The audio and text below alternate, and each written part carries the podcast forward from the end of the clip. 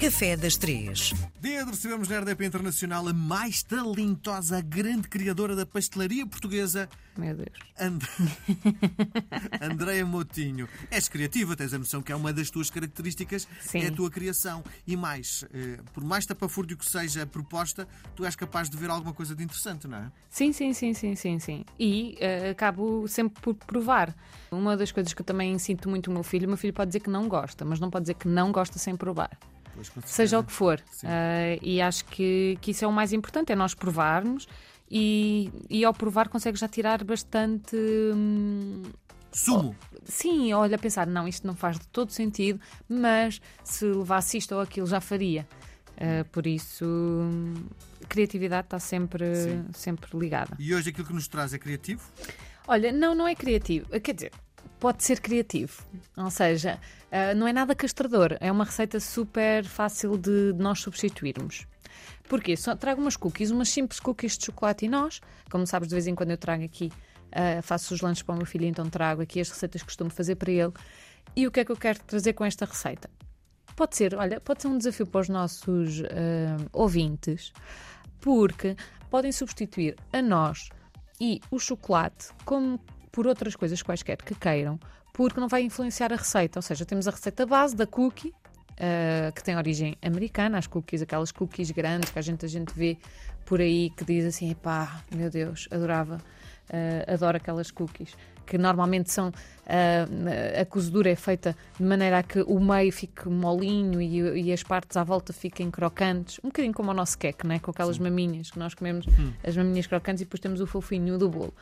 Um, o desafio, agora que me lembraste aqui falaste disso, da criatividade, acho que seria interessante uh, que os nossos ouvintes, visto que eles têm interagido tanto connosco e estou a adorar esta interação que eles têm tido, uh, ver aqui cookies diferentes. Digam, olha, em vez de nós, pus macadâmia, não sei, do sítio onde estejam, não é? Que utilizem esses produtos, falamos também de sustentabilidade, que utilizem isso que estava à vossa volta. Sim. Este- estes cookies que, que nos trazes é à base de manteiga, não é? Claro. Sim. mas podem substituir por margarina ou as coisas vegetais, porque sei que às vezes eh, é mais complicado. Sim. Ahm, podem substituir. E, e é para ser feita à mão, não é? Sim, sim, sim. O que é que é aqui o truque? Ah, ou seja, o que é que eu uso? Eu tenho sempre cookie congelada no, no meu congelador. O que é que eu faço? Com a película, faço assim como se fosse um tubo. Hum, Estás a ver? Congelo como se fosse assim um tubo de.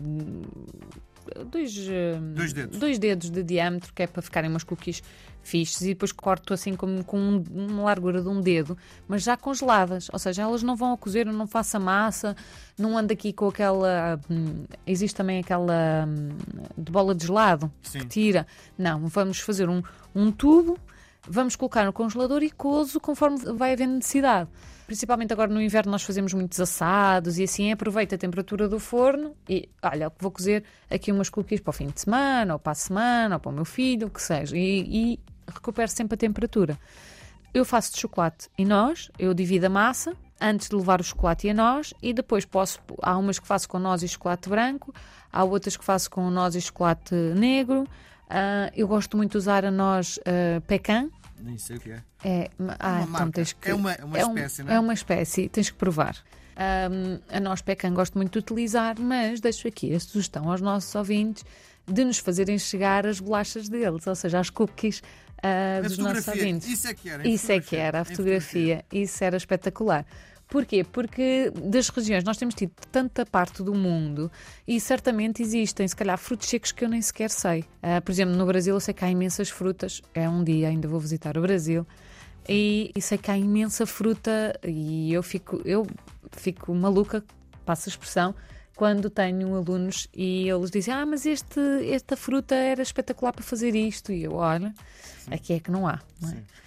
Bom, o José Lopes de Arroz pergunta-te Hum? como acha que a culinária pode ser uma forma de expressão cultural e de que maneira incorpora elementos da sua própria cultura nas suas criações culinárias. Olha, eu acho que. Que é uma não pergunta. Não, olha, eu- eu- existe aquela frase. ah, cozinhar é uma forma de, é uma demonstração de amor, não é? Ah, é uma forma de amar os outros, é uma demonstração. E normalmente quando nós cozinhamos, por exemplo, eu quando tive muitos anos a viver em França, ah, eles não tinham uma coisa completamente tola: o nosso frango assado. Só existe em Portugal que o frango é assado assim todo aberto. Uh, nos outros países ele é assado fechadinho, não é? Está ali de um lado para o outro. O, o partilhar isto com os meus amigos uh, franceses foi de rir, de chorar a rir. Olha, o bacalhau. Eu tinha um amigo meu uh, que agora estava em Nova Iorque, já voltou para a França.